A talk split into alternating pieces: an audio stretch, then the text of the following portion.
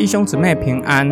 今天我们灵修的经文以弗所书四章四到六节：身体只有一个，圣灵只有一位，就像你们蒙召，只是借着一个盼望。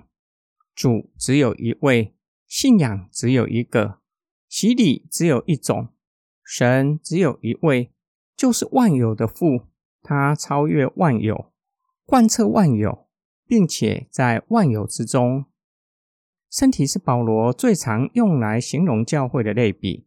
教会是基督的身体，只有一个身体，不分外邦人和犹太人，被同一位圣灵联合成为一个身体。保罗提醒以弗所信徒，他们被上帝呼召，都有同一个指望，就是要成为神的基业，让上帝从教会得到丰盛的荣耀。并且得着上帝为属他的人所预备的基业，进入荣耀里。主只有一位，耶稣基督是犹太人的主，同时是外邦人的主。以弗所信徒在同一位主的管理之下，不分种族、社会阶级和性别，信仰只有一个，也可以翻译为信心只有一个，信靠同一位神。并且都是借着相信耶稣基督联合成为一个身体，持守共同的信仰。洗礼是信靠或信仰外在的记号，都是借着洗礼进入与神美好的关系。神只有一位，就是万有的父。保罗又使用另一个常用来形容教会的类比：神的家。所有基督徒都是神家里的儿女。我们是弟兄姐妹，所有基督徒信靠同一位神，他是超越的，在万有之上，又是与众人同在，在众人之中。所有基督徒更是被这一位超越又与我们同在的神联合在一起，使得教会可以达到合一的地步。保罗用身体和家的类比，强调基督徒的合一是可能的。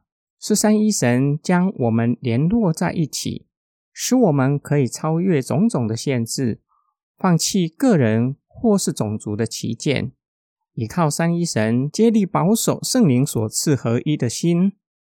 今天经文的默想跟祷告，我们若是明白主的意思，换句话说，明白主耶稣基督是我们的救主，因着他的救赎，使我们得到永恒的生命。并且是生命的主，必须降服在他的主权之下，让他来管理我们的生命，我们就没有任何理由拒绝与主内的肢体和好，不愿意与弟兄姊妹一起服侍。保罗的话同时劝勉我们：合一是圣灵所赐的。既然我们有圣灵的内助，圣灵也将合一赐给我们，就要竭力保守已经赐下的合一。换句话说，我们要放下成见、面子，主动促进和好，不是容易的事。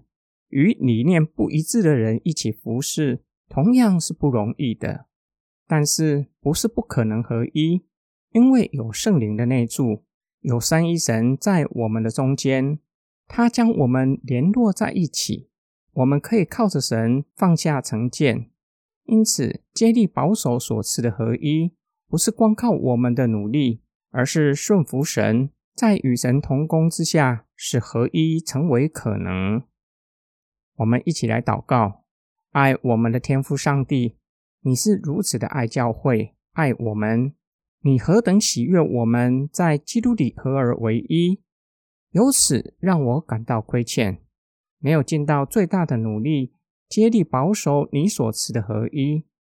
甚至有些时候还刻意破坏圣徒之间的团契，求你赦免我的罪，求主帮助我们，不断光照我们，叫我们将彼此相爱的诫命合一侍奉神烙印在我们的心里，并且顺服圣灵，放下自己的坚持，愿意与众圣徒合一侍奉神。我们奉主耶稣基督的圣名祷告。阿门。